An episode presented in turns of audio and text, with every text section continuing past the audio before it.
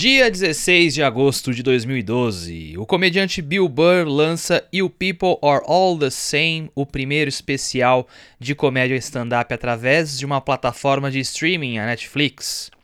Desde então não tem para ninguém. Todos os grandes nomes da comédia migraram das famosas produtoras e emissoras como a HBO ou a Comedy Central para a Netflix, que reina em absoluto.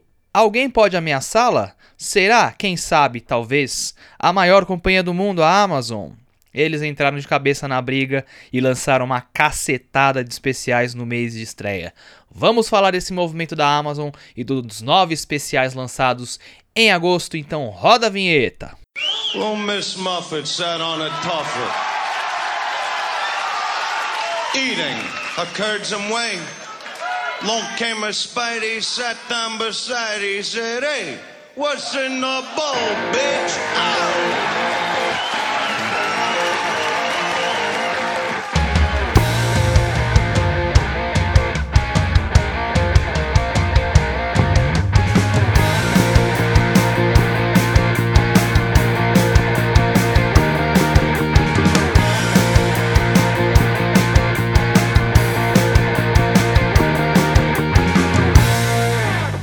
Sejam bem-vindos ao seu futuro podcast de comédia favorito. Eu sou o Luan Ferrer, este é o What's in the Ball Bitch. Mais um episódio do nosso podcast, a segunda parte do nosso recap do mês de agosto, dessa vez comentando sobre esse movimento da Amazon com a sua plataforma de streaming, a Amazon Prime, em iniciar a distribuição de especiais de comédia também, tá bom? Antes disso, vamos falar um pouquinho sobre o que é a Amazon Prime, entender um pouquinho sobre o que é, é essa plataforma, né? É, primeiro, para quem não conhece, a Amazon Prime Video é um produto da Amazon que hoje é a maior companhia do mundo, a companhia mais valiosa do mundo, né? É uma companhia que começou vendendo livros e hoje se posiciona para vender todo tipo de produto e serviço que você possa precisar. E eles iniciaram a operação da Amazon Prime com o objetivo de proporcionar frete grátis para os seus, seus clientes, para os seus consumidores.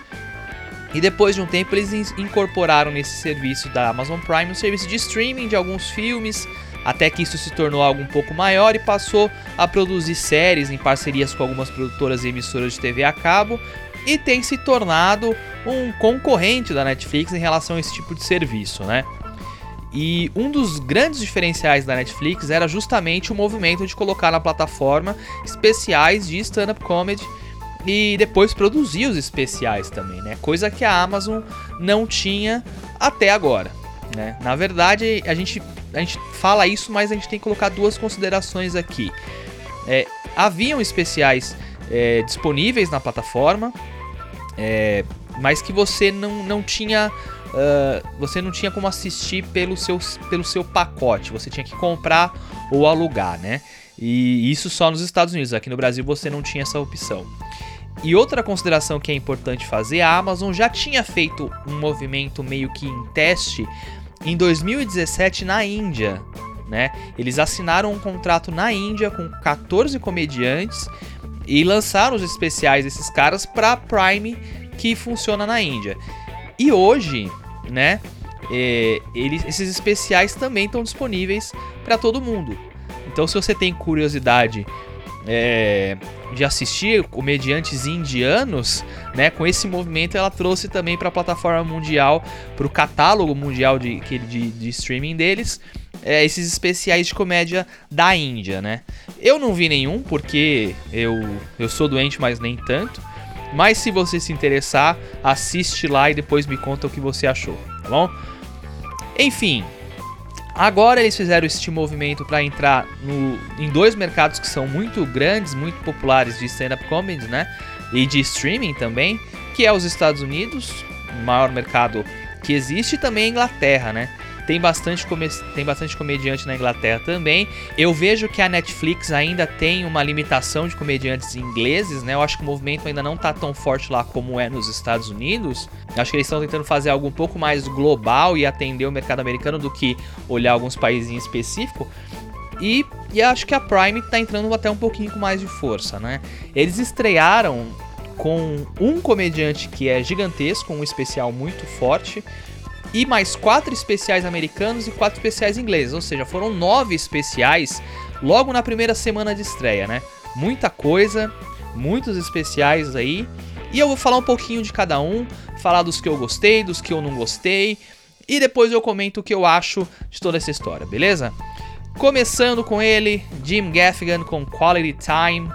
E se a Amazon queria abrir, né, queria começar e abrir esse caminho pensando em alguma aposta que fosse segura, ninguém melhor do que o Jim Gaffigan, né? Eu, eu comentei isso no episódio sobre os melhores especiais de 2018, porque eu considero o especial dele, o Noble Ape, como um grande especial que foi lançado no ano passado. E ele é um dos comediantes mais estáveis, né? É, ele é um cara que acerta sempre e tem muito material. Né? O cara tem 12 especiais. 12 especiais né? E, e, todos que eu vi, muito bons, assim. Eu, eu fiz a conta aqui, eu vi 9 dos 12. Eu, acho que eu não vi os três primeiros. Mas, assim, excelentes. Alguns deles estão na Netflix. O único que eu não gosto muito é o, é o 5, que foi o produzido pela, pela Netflix mesmo. Que acho que é o penúltimo que ele lançou. É, não achei tão, tão bom mas todos os demais excelentes, inclusive esse. Um show padrão de Ingefgan é um cara que tem um, um storytelling com muito volume de piada, né? Ele consegue preencher a história com muita, muita, muita piada. E aí ele, cara, ele, uma história que ele conta de 2, 3 minutos tem muita piada, tem muita risada num fluxo muito rápido, né? Ele te joga informação. É um cara que consegue compactar é, as frases para poder chegar na risada da forma mais rápido. É, não sei, cara, é um cara muito foda de, de, de, construção de texto e esse show tá muito bom. É, muitas histórias legais. Ele tem cinco filhos, se eu não me engano. Então, o cara só de história de filho ele consegue preencher quase todos os especiais dele. Mas com texto muito bem feito, muito estruturado um cara muito sólido, um show muito bom e acho que a Amazon acerta em cheio em colocar esse cara como o linha de frente dos especiais dele. Minha nota para esse show é 8. Achei muito bom, também um dos melhores shows do ano. É, falando dos demais shows, eu vou falar para vocês que dos oito, metade eu gostei, metade eu não gostei. Vou começar a falar sobre a metade que eu gostei e daí eu vou falando numa ordem mais ou menos dos que eu mais gostei para os que eu menos gostei. E o que eu gostei demais e fiquei muito surpreso foi com o um especial de uma dupla de irmãs chamada Flo and Joan no show Alive on Stage. Que show legal, cara. Que show legal. Essas meninas, a Flo e a Joan, elas, elas são uma dupla de irmãs, né? E o show delas não é um stand-up clássico, é um lance mais com músicas engraçadas, algumas brincadeiras entre as músicas, algumas coisas mais, mais surreais assim, mas muito bom, muito criativo, muito engraçado. Se você curte um lance mais assim parecido com o Bo Burnham ou com o Tim Minchin, que são dois caras que fazem é, a, a, comédia de uma forma um pouquinho mais musical, com umas músicas mais, mais interessantes. Esse show é muito bom, você vai adorar esse show. Eu curti bastante, gostei muito delas, não conhecia é, e achei sensacional mesmo. Acho um trabalho muito bem feito, o show é muito bem construidinho elas conseguem juntar os elementos desse humor mais surreal com alguns textos até um pouco mais poéticos, né? Algumas coisas bem interessantes assim, é, elementos musicais diferentes até. E eu adorei o show, cara. A, a música, a música da flautinha é genial, os diálogos entre elas são muito bons também. A parte tem uma parte que ela fala das, das DMs que ela recebe, né, do, do pelo Instagram, do pessoal cantando ela, cara, muito engraçado. Achei muito diferente, muito inteligente e muito criativo para mim. Nota 7,5, quase um 8. Gostei demais. É meio despretensioso, não é uma comédia muito complexa. São recursos mais simples, mas é muito interessante. Achei bem divertido. O próximo é o Ed Gamble com Blood Sugar, né? Outro comediante inglês, também muito bom, texto muito fluido. As mudanças, né, de, de uma premissa para outra, as conexões, né, as transições entre piadas muito bem feitas. Dá pra ver que é um cara preocupado com o detalhe do texto, né? Alguns assuntos muito legais.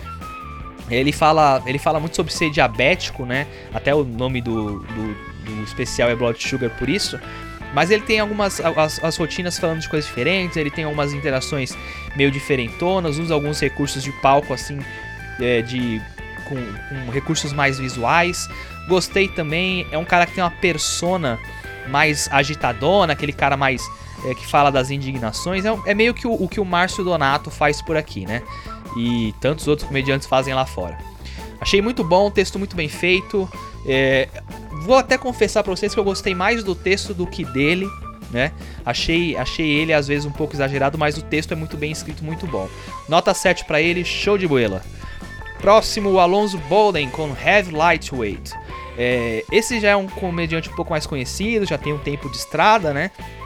Já tinha visto meia dúzia de coisas esse cara. Ele, ele ganhou aquele Last Comedy Standing, acho que uns 10, 15 anos atrás. É, eu já tinha ouvido álbuns dele que são muito bons. É, tem dois álbuns que eu recomendo muito, que é o Man Overboard, que ele gravou em um cruzeiro, e o outro chamado He Had Me at Black, e que ele fala um pouco sobre a é, na época das eleições do, do, do Barack Obama. E, e, ele sempre tem esse, esse, esse lado mais de falar sobre política, sobre assuntos relevantes da nossa sociedade. É um tipo de cara que consegue mesclar bem comédia observacional com storytelling. Esse show é bem nesse caminho, mas eu acho que tá um pouco abaixo dos, dos outros trabalhos dele. Eu gostei, achei ok, mas não é nada que surpreenda. Os outros álbuns dele são muito melhores, recomendo se você tiver o inglês em dia. Mas se mesmo assim, assista o show dele, vê o que você acha. É um comediante sólido. Não, você não vai se surpreender com o que ele tá fazendo, mas é um comediante bom e com um texto bem ok, tá bom? O próximo é o Paul Chowdhury com Live In It né? É um comediante inglês também. Parece que eu gostei mais dos ingleses que os americanos, né? E esse cara é de. Ele tem uma origem mais é, asiática, parece que é de origem paquistanesa. É, ele coloca bastante esse humor mais étnico, né, voltado por imigrante na Inglaterra, brincando sobre é, como o homem branco tal age, falando sobre as pessoas, blá blá blá, aquela comédia mais clichêzona, né, que, que, que ela caminha muito para direcionar as piadas para quem faz parte dessa cultura, né? Para quem tá dentro, tá inserido dentro desse contexto.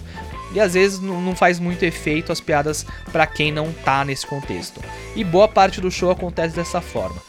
No começo tem umas piadas meio fracas, tem, umas, tem algumas piadas um pouco melhores, e no final ele engata algumas rotinas muito boas, muito boas mesmo, ele, fa ele falando sobre o Michael Jackson, cara, sensacional a rotina que ele fala. E desse pedaço pra frente o show dá uma deslanchada. Então o show termina muito bem. Ele começa muito mal e termina muito bem. Então, sei lá, eu acho que é um cara que poderia. Você percebe que o cara é bom pela parte boa do show, mas que a parte antes ele poderia ter, ter colocado outra coisa ou ter escolhido melhor o material. Né? No geral, eu dou um 6,5 porque a parte que é, que é fraca eu achei bem fraca, mas a parte que é boa eu achei ótima. Então, na soma, na média, é, é um show ok, é um show legal, vale a pena conferir. Espero ver mais coisas desse cara lá na frente, tá bom? Falando agora dos shows que eu achei mais obedos, mais obedos. Uh, o Mike E. Winfield com Stepman é um comediante americano. Eu gosto, eu gostei do estilão do cara, o cara cheio de swag, pá, sorrisão, black power e tal um estilo legal, um caráter cômico bem interessante.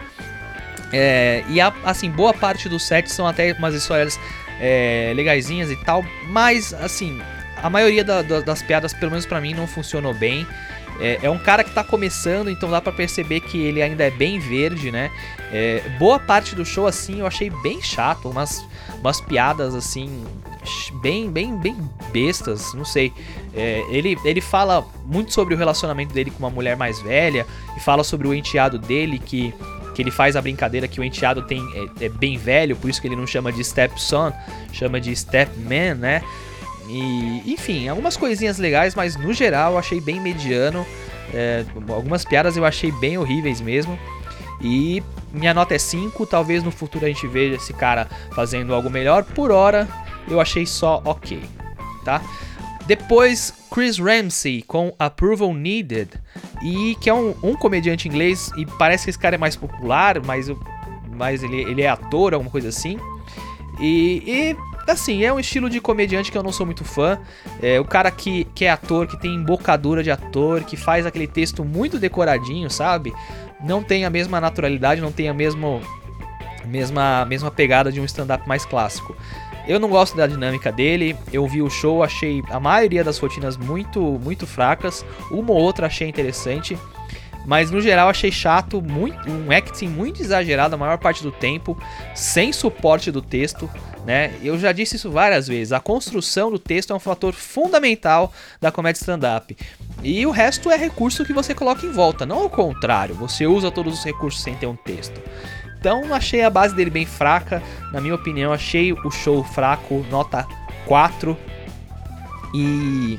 E assim, não, não, é, não é muito não é muito minha praia esse tipo de, de, de comediante muito, muito ator, com texto muito decorado.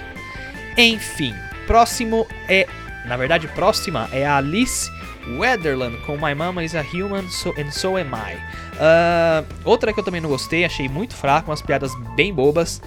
Ela tenta caminhar para um humor mais, mais alternativo, fala de feminismo e, e essas coisas, mas fala de uma forma muito bobinha, muito chatinha numa comédia muito imatura, uns recursos muito simples, assim.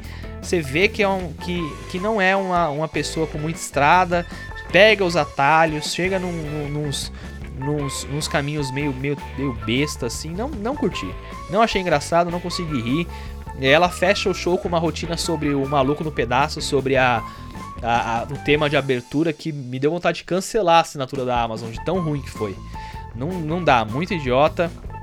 Nota 3,5, porque eh, talvez uma comediante que amadureça no futuro tenha algumas coisinhas interessantes, mas por enquanto vejo piadas muito fáceis, muito bobinhas, não me surpreendeu em nada. E por último, o I Mom So Hard Live, que não é um especial de comédia stand-up, na verdade é um, é um show de, de duas, duas atrizes que tem um canal no YouTube falando sobre sobre questões de, das mulheres que estão mais na meia idade, né? Falando sobre ser mãe, sobre o marido, sobre as coisas que acontecem.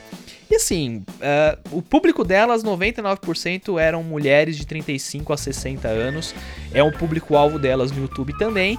E elas, elas direcionam para esse público. Para mim, achei zero interessante, não, não, não, não via, não, vi, não enxergava a verdade no que elas estavam dizendo. Então, para mim, não funcionou. Não funciona é, esse tipo de, de, de, Esse tipo de comédia já é algo que eu não gosto muito. Que elas fazem de uma forma meio. Sei lá, num formato muito esquisito, num formato muito. De, de peça teatral, sabe? Ah, sei lá, muito, muito ruim. E e o texto também não me atinge. Tem uma parte de texto, uma parte de improvisação, mas para mim é zero interessante. É... E aí, de novo, eu não quero, não quero soar como machista, que é só porque é mulher, só porque tá falando sobre tema feminino, mas eu já falei várias vezes aqui, né? A comédia é baseada em dor e verdade, a expressão de uma dor e a aceitação disso como verdade. Eu não consigo entender a dor de uma mulher de 40 anos e elas vão repetir a exaustão isso durante o show. Então, para mim, não funciona. Não vou dizer que é um show ruim, né? A dinâmica delas é até interessante e tal.